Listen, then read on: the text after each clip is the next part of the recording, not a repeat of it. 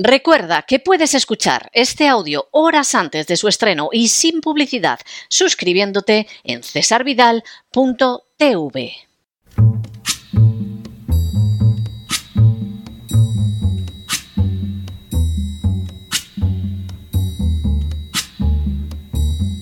La voz con César Vidal, desde el exilio.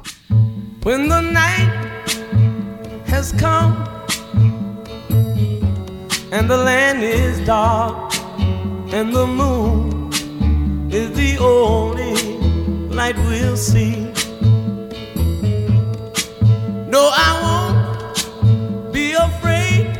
Oh, I won't be afraid just as long as you stand, stand by me.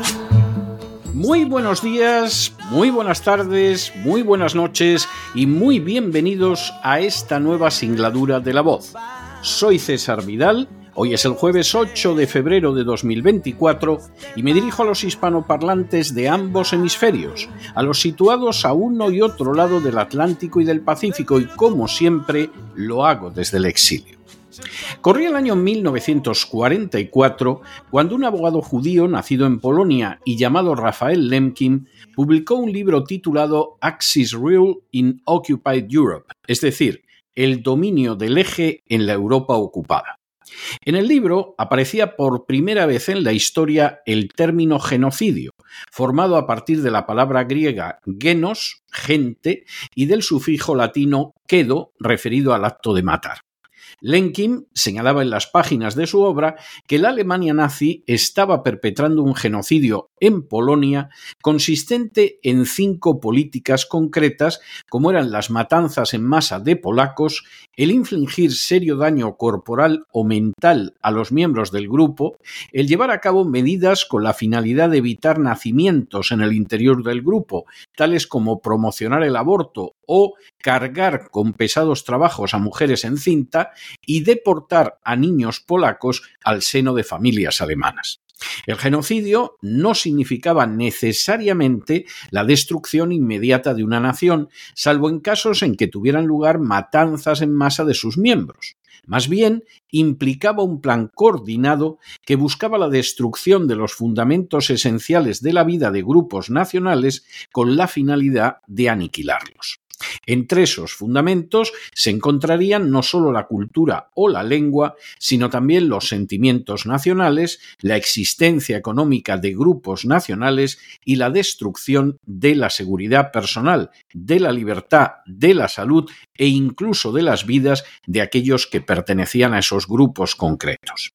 En 1948, la Convención de Naciones Unidas sobre Genocidio lo definió como cualquiera de los cinco actos cometidos con la intención de destruir en todo o en parte a un grupo nacional, étnico, racial o religioso. Estos cinco actos son matar a miembros del grupo, causarles daño corporal o mental serio, imponer condiciones de vida con la intención de destruir el grupo, evitar nacimientos y deportar de manera forzosa a los niños del grupo. Las víctimas se convierten así en objetivos por su pertenencia real o percibida a un grupo concreto. La Political Instability Task Force ha estimado que en el medio siglo que va de 1956 al 2016 se han perpetrado 43 genocidios en el mundo, con un total de unos 50 millones de muertos y otros 50 millones de desplazamientos. En las últimas horas hemos tenido nuevas noticias sobre la resolución del Tribunal Internacional de Justicia acerca del ataque del Estado de Israel contra Gaza. Sin ánimo de ser exhaustivos, los hechos son los siguientes. Primero, el 7 de octubre de 2023 tuvo lugar un ataque de Hamas contra enclaves israelíes cuya finalidad era secuestrar a un importante número de rehenes a los que canjear posteriormente por presos palestinos encarcelados en prisiones del Estado de Israel. Segundo, las líneas maestras del ataque de Hamas estaban en poder de la inteligencia israelí desde al menos un año antes, y en los días anteriores tanto Egipto como Estados Unidos advirtieron al gobierno de Israel de que se iba a producir el ataque de Hamas. Tercero, de manera totalmente inexplicable, el gobierno israelí no adoptó medida alguna para neutralizar el ataque de Hamas e incluso una celebración para jóvenes fue cambiada de emplazamiento para que se ubicara en la cercanía donde iba a tener lugar la agresión. A todo ello se añadió que el ejército del Estado de Israel no actuó para detener el ataque durante siete horas. Cuarto, la suma de esas circunstancias derivó en centenares de muertes y en más de 200 secuestrados por Hamas, así como en el desencadenamiento de una ofensiva israelí contra Gaza, en la que se anunció desde el principio que se cortaría el agua, la comida y las medicinas, y donde se calificó a los objetivos palestinos como animales humanos, mientras miembros del gobierno de Netanyahu anunciaban que expulsarían a la población palestina de Gaza y que la sustituirían por colonos Quinto, la naturaleza del ataque de Israel, que pronto causó miles de muertos, en su inmensa mayoría civiles y cerca de la mitad de los cuales han sido niños, así como los llamados a deportar en masa a los palestinos de Gaza, provocó acusaciones de que el Estado de Israel estaba perpetrando un genocidio. Una acusación, por cierto, que fue sostenida por expertos en genocidio, incluso de nacionalidad israelí. Sexto, el 29 de diciembre de 2023, Suráfrica presentó una demanda contra Israel por el crimen de genocidio ante el Tribunal Internacional de Justicia. Más de 50 naciones, en su mayoría de África y Asia, respaldaron a Suráfrica en su demanda. Rusia, India y China se mantuvieron al margen y en contra se definieron Estados Unidos y algunos de sus aliados de la OTAN. Hispanoamérica mantuvo una posición dividida, en general no alineada con la acusación de genocidio, pero sí con la exigencia de un alto el fuego inmediato. Séptimo. Es muy posible que en el ánimo de Sudáfrica pesara el hecho de que Israel fue el único país, junto a los Estados Unidos, que apoyó sin fisuras el régimen de apartheid, incluyendo la ayuda militar. Octavo. La demanda de Sudáfrica contra el Estado de Israel pretendía que el tribunal declarara que Israel está perpetrando un genocidio y a la vez emitiera una resolución provisional que ordenara el fin de su ataque sobre Gaza. Noveno. En su demanda, Sudáfrica solicitó además al tribunal que indicara medidas provisionales para proteger contra nuevos daños graves e irreparables los derechos del pueblo palestino en virtud de la Convención sobre el Genocidio. Décimo. Entre las medidas solicitadas por Sudáfrica figuraba la suspensión inmediata de las operaciones militares de Israel en Gaza y que sus fuerzas adoptaran todas las medidas razonables para impedir el genocidio. Un décimo. Suráfrica también solicitó del Tribunal Internacional de Justicia que ordenara a Israel que impidiera los desplazamientos forzosos, que permitiera que la población civil palestina recibiera agua y alimentos adecuados y que garantizara que se conservarían las pruebas de cualquier posible genocidio. Duodécimo. La defensa de Israel iba a ser desempeñada inicialmente por el abogado judío americano Alan Dershowitz, pero las informaciones relativas a su presunta relación con abusos sexuales de la red Epstein llevó al gobierno de Netanyahu a sustituirlo en el último momento. Décimo tercero. Los abogados de Israel se opusieron a las medidas provisionales humanitarias solicitadas por Sudáfrica, ya que a su juicio implicarían negar a Israel su capacidad para cumplir sus obligaciones en la defensa de sus ciudadanos. Décimo cuarto. El tribunal anunció de manera inmediata que dictaría una resolución provisional, pero que dada la gravedad del caso, el veredicto final sobre la acusación de genocidio podría tardar años. Décimo quinto. El 26 de enero, el Tribunal Internacional de Justicia adoptó una resolución donde señalaba el derecho de los palestinos de Gaza a ser protegidos de actos de genocidio y actos prohibidos conexos, y el derecho de Sudáfrica a exigir el cumplimiento por parte de Israel de las obligaciones de este último en virtud de la Convención contra el Genocidio. Décimo sexto. Igualmente, en su resolución, el Tribunal Internacional de Justicia admitía que al menos algunos de los derechos reivindicados por Sudáfrica y para los que solicita protección son plausibles. En otras palabras, existían indicios fundados de que Israel podía estar cometiendo un genocidio. Décimo séptimo. Entre los indicios plausibles de genocidio se hallaban, según el tribunal, que la operación militar llevada a cabo por Israel tras el ataque del 7 de octubre de 2023 ha causado un gran número de muertos y heridos, así como la destrucción masiva de viviendas, el desplazamiento forzoso de la gran mayoría de la población y grandes daños a la infraestructura civil. Décimo octavo. Igualmente, el tribunal afirma en su resolución que la información más reciente indica que 25.700 palestinos han muerto. Se han registrado más de 63.000 heridos. Más de 360.000 viviendas han quedado destruidas o parcialmente dañadas y aproximadamente 1,7 millones de personas han sido desplazadas internamente. Décimo noveno. El Tribunal Internacional de Justicia señala también en su resolución que a 21 de diciembre de 2023 un porcentaje sin precedentes del 93% de la población de Gaza se enfrenta a niveles de crisis de hambre con alimentos insuficientes y altos niveles de malnutrición. Vigésimo. El Tribunal Internacional de Justicia indica igualmente que al menos uno de cada cuatro hogares enfrenta condiciones catastróficas, experimenta una falta extrema de alimentos e inanición y ha recurrido a la venta de sus posesiones y a otras medidas extremas para poder permitirse una simple comida. El hambre, la indigencia y la muerte, señala el alto tribunal, son evidentes. Vigésimo primero. El Tribunal Internacional de Justicia recoge igualmente en su resolución informes de diferentes agencias humanitarias de la ONU en las que se indica que este ha sido el mayor desplazamiento del pueblo palestino desde 1948 y que la actual guerra afecta a más de dos millones de personas, literalmente toda la población de Gaza.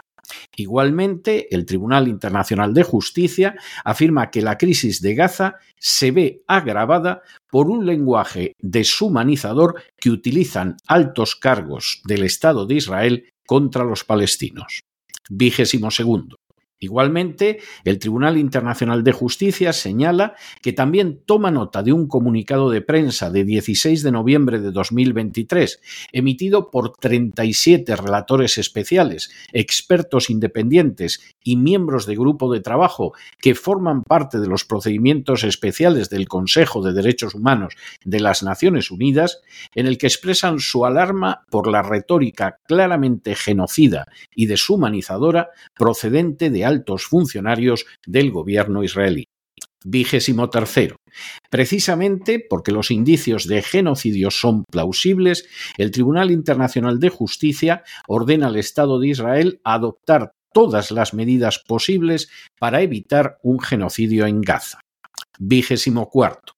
Dada la verosimilitud del delito de genocidio, el Tribunal Internacional de Justicia ordena también a Israel adoptar medidas efectivas para impedir la destrucción y garantizar la preservación de las pruebas relacionadas con las denuncias de actos comprendidos en el ámbito del artículo segundo y el artículo tercero de la Convención sobre Genocidio contra miembros del grupo palestino en la Franja de Gaza. En otras palabras, el tribunal ordena al Estado de Israel que no destruya posibles pruebas que pudieran incriminarlo por un delito de genocidio. Vigésimo quinto. Por añadidura, en la resolución se afirma que el tribunal considera además que Israel debe tomar medidas inmediatas y efectivas para permitir la prestación de los servicios básicos y la asistencia humanitaria que se necesitan urgentemente para hacer frente a las adversas condiciones de vida a las que se enfrentan los palestinos en la franja de Gaza. En otras palabras, Israel hasta ahora no está cumpliendo la legalidad internacional que obliga a permitir la prestación de los servicios básicos y la asistencia humanitaria urgentes para los palestinos de Gaza, y el alto tribunal le ordena que así lo haga. Vigésimo sexto. El Tribunal Internacional de Justicia no consideró necesario ordenar un alto el fuego, pero sí exigió en su resolución del Estado de Israel que garantice con efecto inmediato que sus militares no cometan actos de genocidio. Vigésimo séptimo. El Tribunal Internacional de Justicia ordena también al Estado de Israel presentarle un informe sobre todas las medidas adoptadas para dar efecto a las órdenes del tribunal en el plazo de un mes a partir de la publicación de la resolución. Vigésimo. Todas estas medidas cautelares son previas a un proceso por genocidio seguido contra el Estado de Israel, cuya sentencia final absolutoria o condenatoria puede tardar años. Vigésimo noveno. Todas las medidas cautelares fueron adoptadas por votación mayoritaria de los jueces, oscilando entre 15 a favor y 2 en contra o 16 a favor y 1 en contra. Trigésimo. La resolución del Tribunal Internacional de Justicia fue interpretada por todas las partes como favorable, aunque Netanyahu señaló que la ofensiva sobre Gaza iba a continuar, dijera lo que dijera el Tribunal Internacional de Justicia, dando una vez más muestra de su proverbial desprecio por la legalidad internacional. Trigésimo primero. A las pocas horas, Israel desató una ofensiva contra la UNRWA, la Oficina de Naciones Unidas para Socorro a los Refugiados Palestinos, cuyo objetivo claro era privar a los palestinos de Gaza del alimento, el agua y las medicinas que reciben de esta entidad y que precisan para sobrevivir. Y trigésimo segundo, en los últimos días, ministros del gobierno de Netanyahu han anunciado públicamente que expulsarán a todos los palestinos de Gaza y los sustituirán por colonos israelíes, lo que no solo implica uno de los supuestos del delito de genocidio, sino un claro desacato a la resolución del Tribunal Internacional de Justicia. La resolución del Tribunal Internacional de Justicia resulta de una enorme trascendencia y permite extraer varias conclusiones. Primera, la resolución fortalece la tesis de que el derecho internacional tiene que ser respetado por todos los estados sin excepción alguna, en contra de lo que lleva pretendiendo Israel desde hace décadas y que incluso ha teorizado el propio Benjamín Netanyahu en sus libros. Segunda, la resolución marca un hito en cuanto a exigir la responsabilidad de Israel y con él de cualquier Estado a la obediencia a la legislación internacional. Tercero, la resolución deja de manifiesto que existen indicios plausibles de que Israel puede estar cometiendo, conspirando para cometer y públicamente incitando a la comisión de un genocidio cuyas víctimas son los palestinos de Gaza. Cuarto, de hecho, la resolución da por cierto, y no solo como plausible, que el lenguaje utilizado por altos cargos de la Administración del Estado de Israel es un lenguaje genocida. Quinto, la decisión fue tomada por la aplastante mayoría del tribunal, de hecho, a pesar del peso de los lobbies sionistas en Estados Unidos, la única juez americana, Joan Donahue, votó a favor de todas las resoluciones sin excepción, aunque reconozcan que las acciones del Estado de Israel en Gaza pudieran constituir genocidio. Sexta. La resolución del Tribunal Internacional de Justicia respeta de manera escrupulosa la definición legal de genocidio que no coincide siempre con los conceptos populares que se tienen al respecto. La definición de genocidio, de acuerdo a la Convención sobre la Prevención y el Castigo del Genocidio, señala que se exigen fundamentalmente dos requisitos para definirlo. En primer lugar, un intento específico de destruir en todo o en parte a un grupo racial, étnico, religioso o de otra clase. En este caso sería la población palestina de Gaza y la comisión, intención de cometer o incitación a cometer alguno de los siguientes cuatro supuestos. Matar, dañar seriamente a los miembros del grupo, crear condiciones que hagan imposible la supervivencia del grupo y evitar los nacimientos dentro del grupo. De acuerdo con la resolución del Tribunal Internacional de Justicia, es plausible que Israel esté perpetrando un genocidio en Gaza. Séptimo. La resolución impone a Israel que adopte todas las medidas necesarias para evitar la comisión de cualquiera de las cinco acciones señaladas en la Convención de Ginebra, que asegure que sus Fuerzas Armadas no cometan ninguno de esos actos, que castigue cualquier incitación pública de esos actos, que adopte todas las medidas necesarias para proporcionar asistencia humanitaria a la población palestina, que evite la destrucción de pruebas relacionadas con el genocidio y que presente un informe en el plazo de un mes mostrando que Tel Aviv está obedeciendo la resolución del Tribunal Internacional de Justicia. Octavo, salvo el alto el fuego, el Tribunal Internacional de Justicia concedió todas las solicitudes de la demanda presentada por Sudáfrica en contra del Estado de Israel, e incluso en el único caso en que no fue así, puede deberse a una falta de competencia jurídica del tribunal. Novena. La resolución del Tribunal Internacional de Justicia plantea un enorme problema no solo al Estado de Israel, sino a la administración Biden.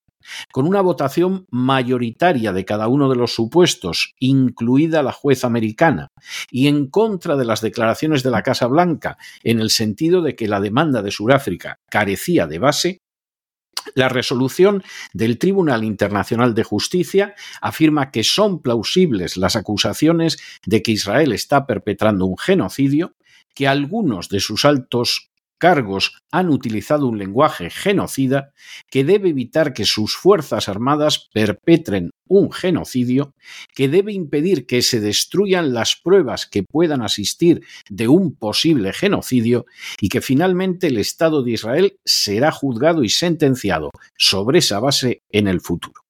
Décima, la sentencia ha establecido también de manera clara los derechos del pueblo palestino y, aunque sea al cabo de años, la posibilidad de que el Estado de Israel sea juzgado e incluso condenado por genocidio. Con todas sus limitaciones, con todos los matices que se deseen, con la imposibilidad real de que el Tribunal Internacional de Justicia pueda imponer el cumplimiento de su resolución, con todo eso y con más, la reciente resolución del Tribunal Internacional de Justicia significa un importante avance para el establecimiento de la justicia internacional. No sorprende por ello que se haya intentado desinformar sobre el contenido de la resolución y que inmediatamente se articulara un ataque contra la UNRWA intentando acallar las informaciones. A fin de cuentas, no todos los días el Tribunal Internacional de Justicia señala que hay indicios plausibles de que una nación está perpetrando un genocidio, de que sus dirigentes están utilizando un lenguaje genocida y de que deben adoptarse medidas para impedirlo. No todos los días tampoco tiene la comunidad internacional la oportunidad de detener un plausible genocidio que se está desarrollando ante sus ojos. Pero no se dejen llevar por el desánimo o la frustración, y es que a pesar de que los poderosos muchas veces parecen gigantes, es solo porque se les contempla de rodillas, y ya va siendo hora de ponerse en pie. Mientras tanto, en el tiempo que han necesitado ustedes para escuchar este editorial, la deuda pública española ha aumentado en cerca de 7 millones de euros. Muy buenos días, muy buenas tardes, muy buenas noches. Les ha hablado César Vidal desde el exilio. Que Dios los bendiga.